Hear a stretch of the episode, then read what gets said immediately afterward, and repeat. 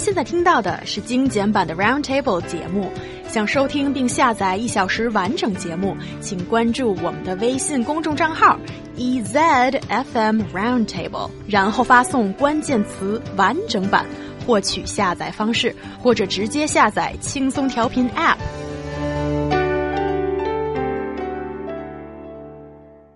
It's fine to walk with your girlfriend or boyfriend hand in hand on campus. You can even feed each other in the canteen. But if you dare to kiss in public, you lose your chance of getting a scholarship. At least that's the case in a college in Wuhan.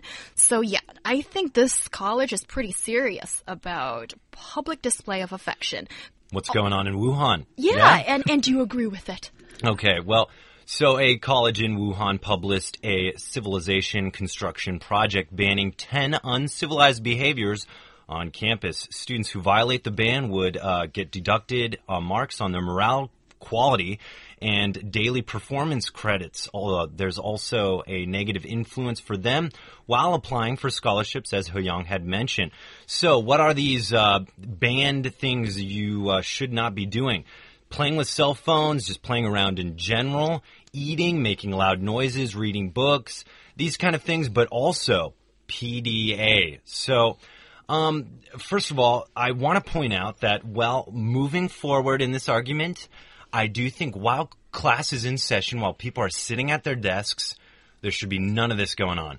But just walking from class to class, I think uh, we, I, I, think a little bit of PDA is just fine. Okay, here's re the really interesting part that will come in. So, what does PDA mean to you, Ryan? Because I have a feeling that Luo Yu and you would have different standards of what's acceptable to do with your significant other in public. Uh, to touch her appropriately uh, does would be something. mean? All right, the the areas that so are you can touch her inappropriately. the areas that the areas that are normally off limits for guys to touch, those are the inappropriate places. So touch her other places. Giving her a kiss. Oh my goodness! Oh, These my guys are like little kids in the in this studio. And- Other places. so, but giving her a kiss on the li- uh, on the lips, that's there's nothing wrong with that in my opinion. I'm not talking like grabbing her face and like boom, blah, blah, blah, blah. not like that, but like giving her a little kiss, you know, and saying, "Hey, babe, like how's it going?" Those kind of things, that's fine. And if people have a problem with that, that's your problem. All right, so kissing is okay, but no French kissing for Ryan. Yeah, no making out. That's a little weird. All right. What about you, Luo Making out is perfectly fine. right? French kissing, well, for me, I, I on campus in a college in China. Yeah, yes, you're not kissing in a classroom, right? You're doing that in public places, on campus. Well, for me, Making out. making out, touching, Luo Yu, kissing. don't do that. I don't want to see that. Please. I won't do it in spare front me of the you. nightmares. don't do that. I don't want to see it. And and I really can't see the logic why the student, uh, the school authority, will be depriving the students' right of applying for scholarship. Well, if you are slut, you can still be a good student. You can have very good academic performance, right? Oh my goodness. Oh okay, my first God. of all, that S That L was U T word should not be. What's the be correlation used to, between to this address moral any standard and- women, all right? That is just demeaning. Okay, so she's kissing, she likes to do certain things with her boyfriend, but you can't call her Yeah, I know. that I, name. I over exaggerate a little bit because I really don't understand the logic behind the school Oh. authority. Okay, You know, okay. I, I don't describe them. yeah.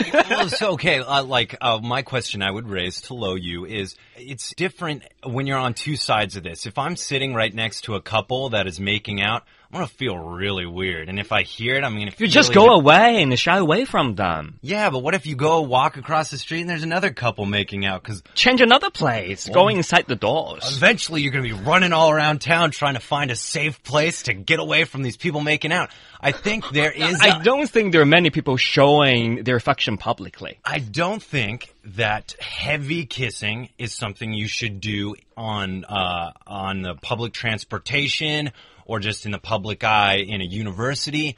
You know, when you see your significant other, you love them. You want to show your affection. Give them a kiss. That's fine.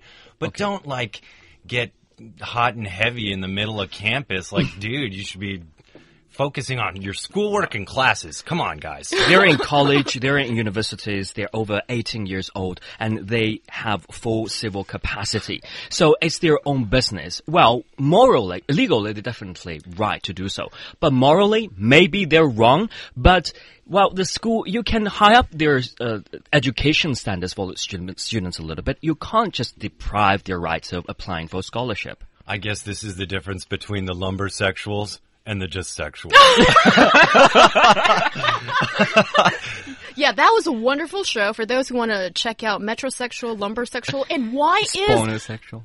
and Oh, yeah. why is Ryan categorized by everybody as a lumbersexual and Luo Yu just sex? what?